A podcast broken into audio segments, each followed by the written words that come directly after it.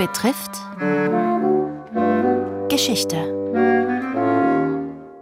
Ihnen allen errichte ich in meinem Haus und in meinen Mauern ein Denkmal.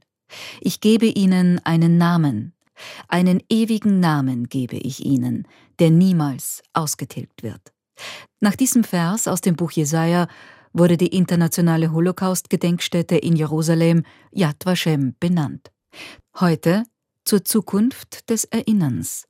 Der Historiker Jonathan Matthews. In den letzten zwölf Jahren im Archiv von Yad Vashem haben wir verstanden, dass die Generation der Zeitzeuge verschwindet. Laut 2023 gibt es in Israel ein bisschen mehr als 149.000 Überlebende. Im Durchschnitt, die sind 88, 89 Jahre alt sind. Das heißt, wir vermuten, dass bald können wir über den letzten Überlebenden sprechen.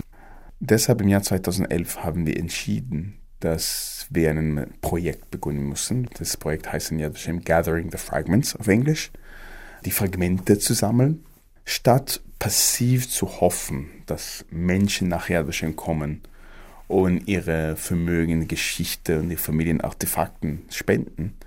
Wir gehen dorthin, wir gehen zu ihnen. Und wir haben im Jahr Holocaust-Gedenktag in Israel, das ist immer im rund April, laut dem jüdischen Kalender, veröffentlicht, dass wir zu verschiedenen Orten in Israel kommen, zu verschiedenen Gemeinden, zum Beispiel öffentliche Bibliotheken in verschiedenen Städten. Was man nicht vorgestellt hätte, dass 3000 Leute innerhalb eines Tages gekommen sind. Und es war klar, dass ein Tag, ein Gedenkstag nicht genügend sein wird. So deshalb es wurde am Anfang für drei Monate verlängert, das, das Sammlungsprojekt. Und dann sechs Monate. Und mittlerweile, wir sind zwölf Jahre danach und wir sind, sind wir noch in der Gathering the Fragments Projekt. Wir gehen zwölfmal im Jahr zu verschiedenen Gemeinden. Jedes Jahr bekommen wir nur im Fotoarchiv 10.000 neue Fotos.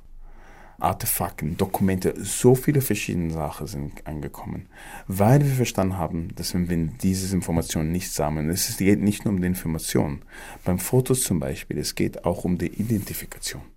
Weil wenn es um Holocaust-Überlebende geht, er wird nicht nur das Foto spenden, sondern er wird genau sagen, wer ist, wer im Foto steht.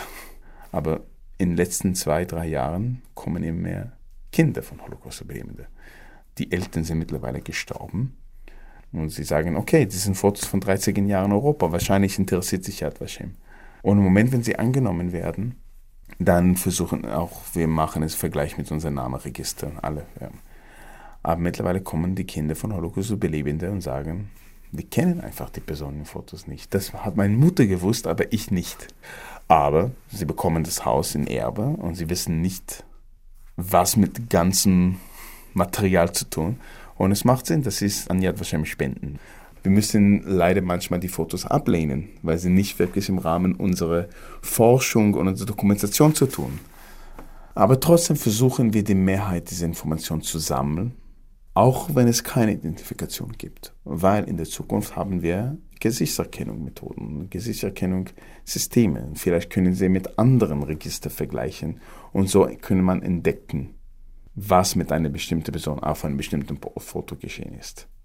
Wird das in den nächsten fünf Jahren passieren, bin ich skeptisch, aber wir behalten die Fotos und vielleicht in 20 Jahren kann man die verschiedenen Leute identifizieren. Es geht um Gerechtigkeit für die Opfer, dass sie nicht wie eine Zahl oder ein Massen in Erinnerung bleiben, dass Menschen noch erinnern können, dass es um Menschen ging. Ich kenne ein besonderes Gedicht, das von einem Opfer von Auschwitz geschrieben wurde.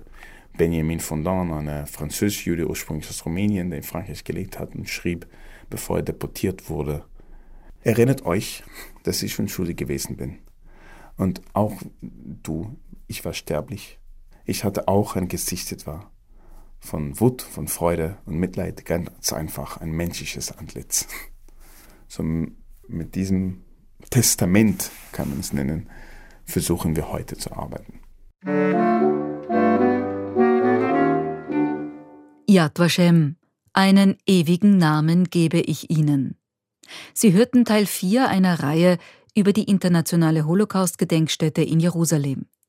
Es berichtete der Historiker Jonathan Matthews Yad Vashem.